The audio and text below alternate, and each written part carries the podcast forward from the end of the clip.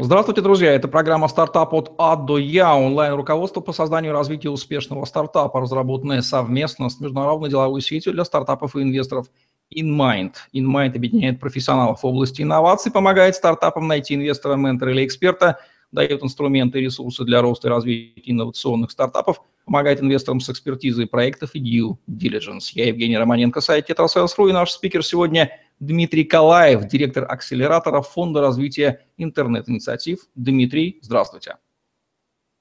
Евгений, добрый день. Сегодня говорим про оценку стартапа инвесторам. Дмитрий, как оценить проект на ранней стадии? Ну, действительно, здесь еще вопрос, наверное, кто что считает ранней стадией. Есть стадия до того момента, когда готов минимальный продукт, есть стадия, когда этот минимальный продукт начал выходить на рынок, и есть первые там 100, 200, 300 тысяч рублей выручки.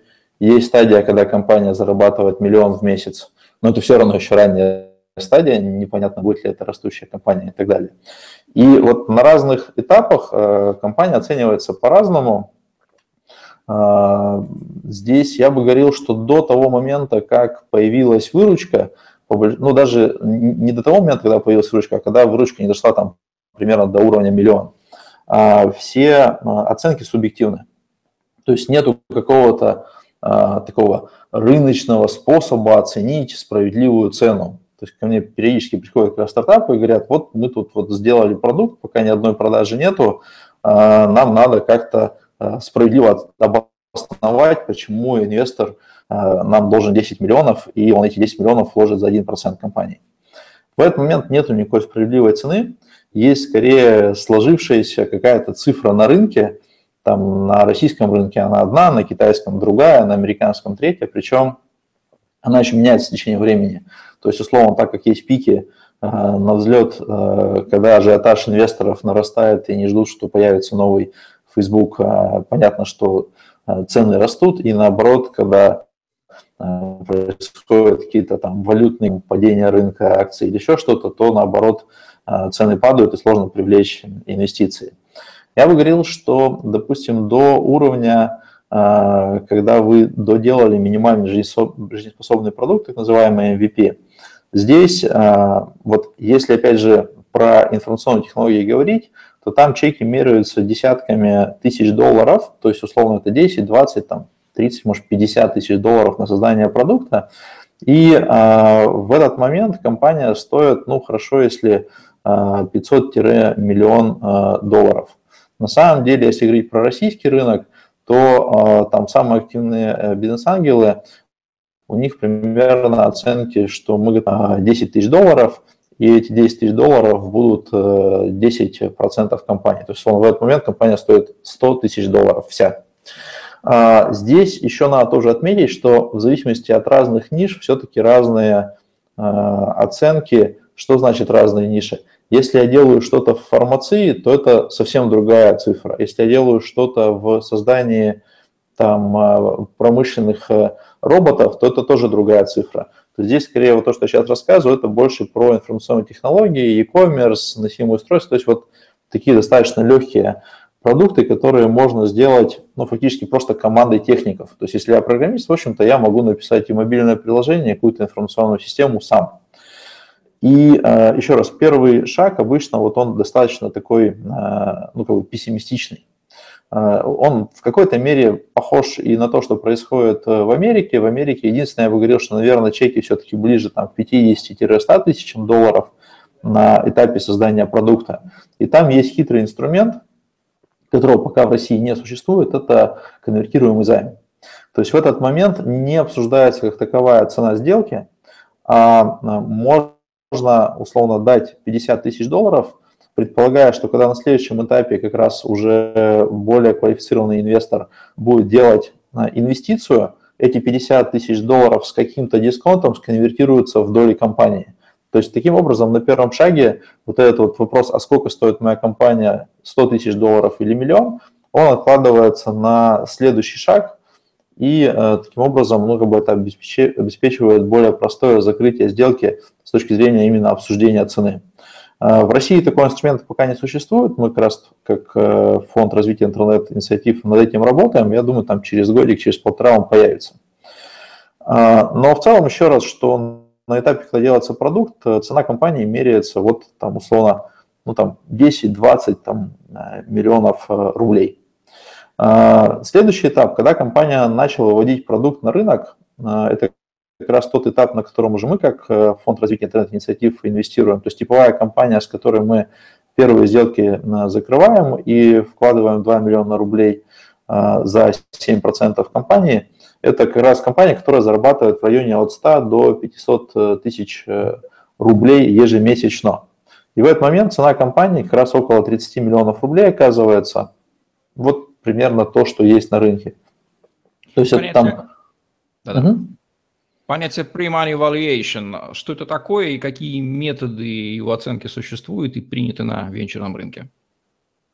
Да, ну, pre-money и post-money – это как раз та история, сколько компания стоит до того, как в нее положили деньги, и сколько она стоит после того, как в нее положили деньги. То есть, условно, если э, мы вкладываем 2 миллиона за 7%, и после того, как мы вложили, компания стала стоить 30, то вот post-money 30, а pre-money 28. На самом деле на маленьких цифрах практически без разницы, на больших суммах уже это ощутимая история. То есть, допустим, когда вы, э, допустим, э, получаете инвестиции в миллион долларов, и вам говорят, цена компании будет 4. Это вопрос. 4 до или 4 после, потому что если 4 до, то значит вы 1 миллион отдаете за 20%, а если 4 после, то значит вы 1 миллион э, получаете там за 25%. В общем-то, ну, весомая разница уже существует. Вот. А, ну и здесь, опять же, скорее э, вот такого прямо деления четкого постмани, примани в России не особо кто отделяет. Ну, инвесторы отделяют, стартапы не очень.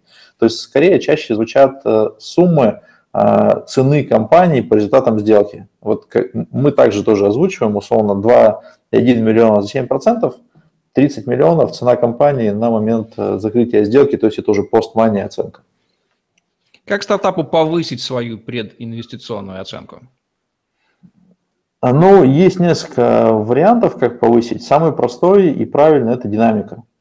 То есть, по большому счету, а, здесь э, вопрос еще силы на стороне инвестора и на стороне стартапа. Например, я безубыточная компания, и каждый месяц я расту на там, 30% к обороту. А, отлично. То есть это значит, что если инвестор ждет а, месяц, ждет еще месяц, то по большому счету за два месяца минимум компания будет стоить на 60% дороже. То есть вот повысилась оценка.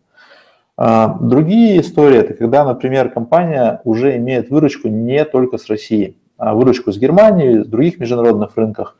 Это значит, что капитализация уже имеет, ну, как бы не, не, не, не настоящая, но хотя бы претендовать может на международную компанию, это значит, что цена компании, по большому счету, скорее будет там, ну, несколько раз дороже. То есть, по большому счету, разница между компанией с одними и теми же технологиями, с одними и теми же компаниями, но которая имеет продажи только на российском рынке, и компания, которая имеет э, продажи на американском рынке, может, в общем-то, в 5-10 раз составлять.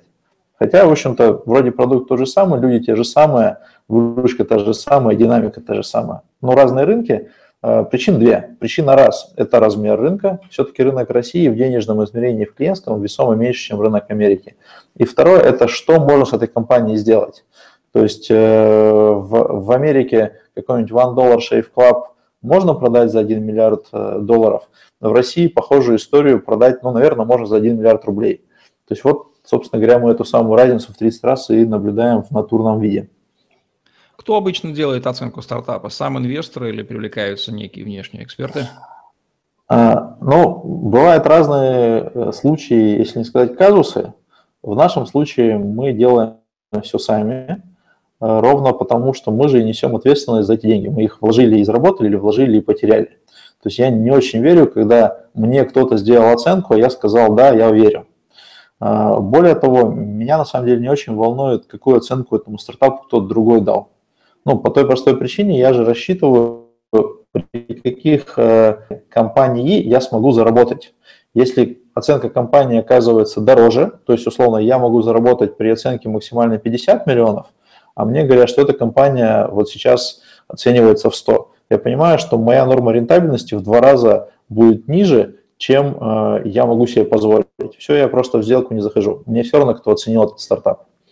А, более того, ко мне периодически приходят как раз компании со словами «мы тут ищем бизнес-ангела, и вот ты можешь как фри сказать, что мы стоим там 50 миллионов, и мы с твоим вот этим вот маркером пойдем и бизнес-ангелу скажем, что нам великий ужасный фри сказал, что мы стоим 50.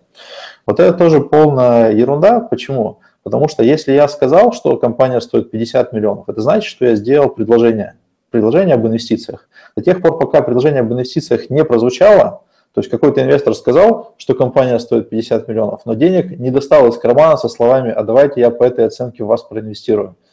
Значит, это какая-то ерунда, и на самом деле компания, ну, сам инвестор не верит, что она столько стоит, если он не достал деньги из кармана. Поэтому э, оценки нормальные фонды делают сами. Стартап на уровне идеи, он не стоит ничего или все-таки его тоже как-то можно оценить по объективно-субъективным критериям, интуитивным? Ну, э, смотря что с этим делать. То есть в целом, да, на рынке, правда, звучит фраза, что стартап на уровне идеи не стоит ничего. И э, это точно так, если ты хочешь это продать. Ну, то есть у меня есть идея сделать телепортацию, или у меня есть сделать э, идея отеля на Луне. Отлично, я рад за тебя, я пошел делать, могу пожать тебе руку. Вот. Но э, в целом, если ты привлек э, под идею плюс э, под желание ее реализовать, плюс под свою команду какие-то деньги, то, в общем, вот в этот момент у тебя уже возникла какая-то капитализация. Но это возникнет только в тот момент, когда в твою идею плюс э, желание сделать, плюс команду, плюс рынок дали деньги. Сама идея без вот желания превратить ее в бизнес все-таки ничего не стоит. Купить максимальную долю компании за минимальную цену – это единственная задача инвестора с точки зрения оценки или еще какие-то критерии? На самом, да, на самом деле, наверное, задача инвестора звучит не, не совсем так, купить максимальную долю компании за минимальные э, деньги. Здесь скорее э, задача звучит как заработать на вложенные деньги. Э, например, теоретически мы бы могли делать предложение каким-то компаниям, 2,1 миллиона рублей за 51% компании. Вроде как вот круто, да, мы там как инвестор взяли больше, чем 7%. На самом деле это бы нам обрезало все последующие инвестиции. То есть и нам самим уже больше бессмысленно инвестировать. Мы же взяли большую часть компании, зачем туда еще вкладывать? Пусть она теперь как-то растет. И ни один другой инвестор в такую компанию тоже не пойдет. При этом я на рынке периодически встречаю компании, у которых не то, что там 51% э, у инвестора, я периодически встречаю компании, когда 80% у инвестора, 90% у инвестора. А, инвестор скорее сделал компанию зомби. То есть в такую компанию, как э, э, инвестор, никто больше не пойдет, некуда вкладывать, команда не замотивирована. И это значит, что нет никакого будущего развития у такой компании. Поэтому э, все-таки задача инвестора вложить и заработать. Э, он может заработать, вложив большие деньги за 1%, или он может заработать, вложив небольшие деньги за там, 40%. Это уже от случая к случаю. В том числе вы можете наблюдать, как э, многие э, сотни миллионов вкладываются за, там, за проценты в какие-нибудь единороги типа Uber. А, это не потому же, что там кто-то хочет контроль взять, а потому что инвесторы планируют все-таки заработать даже при такой доле внутри компании. Какие ты рекомендации вы дали бы стартапам в вопросах, связанных с их собственной оценкой своего детища? Ну, и я бы, наверное, рекомендовал не зацикливаться на оценке, потому что на самом деле любая инвестиция – это набор параметров. А, что еще лежит рядом с оценкой, но непосредственно на оценку не влияет. Например, контроль со стороны инвестора – он к вам а, делает совет директоров, сколько человек он садит в совет директоров, какие права в совете директоров, входят ли основатели в совет директоров, есть ли какие-нибудь ликвидационные привилегии. Например, я проинвестировал 1 миллион за 10%. Вроде бы компания стоит 10 миллионов, но там вот в одном из э, параметров инвестиционной сделки записано, что у меня есть ликвидационные привилегии при продаже компании x10. То есть, условно, если мы завтра продаем эту компанию, за те самые 10 миллионов, которые она стоила вчера, то регистрационные привилегии гарантируют инвестору, что он сначала забирает свои 1 миллион умноженные на 10, а потом все, что остается, забирают остальные игроки. То есть таким образом, кроме просто самой цены компании, есть много еще других параметров, учитывая признак инвесторов, ну, посмотрите, там это сильно непростые сравнения только по оценке, это действительно как тарифы у мобильных операторов, их сравнивать очень сложно. И более того, так как здесь мы немножко сместились уже из просто оценки в сторону закрытия сделки, я бы рекомендовал точно иметь именно на вашей стороне юриста, который может посмотреть этот договор и а, по этому договору сказать, что здесь отличается в одном предложении от другого. И более того, это обязательно должен быть юрист, который закрывал сделки, потому что юрист, который контрактовался по, а, допустим, поставке грузов из-за рубежа или а, по каким-нибудь делам ходил в суд, это как бы ну, не тот юрист, который вам здесь поможет. Нужен опытный, который закрывал действительно сделки. Вот, наверное, так тут из оценки ушли в закрытие сделки юристов. Вот такие вот взвешенные, конструктивные, полные здравого смысла рекомендации обо всем том, что касается оценки стартапов Дмитрия Калаева, директора фонда, акселератора фонда развития интернет-инициатив в программе «Стартап от А до Я» онлайн-руководстве по созданию и развитию успешного стартапа, разработанного совместно с международной деловой сетью для стартапов и инвесторов InMind. Дмитрий Калаев, Евгений Романенко были с вами. Ставьте лайк, подписывайтесь на наш YouTube-канал, чтобы не пропустить новые ежедневные видео с вашими любимыми экспертами – Обратите внимание на другие выпуски стартапа от А Я, этого уникального во всех отношениях онлайн-руководства по стартапостроению, аналогов которым вы в Рунете не найдете. Успешной вам оценки долей при заключении сделок с инвестором. Всем пока.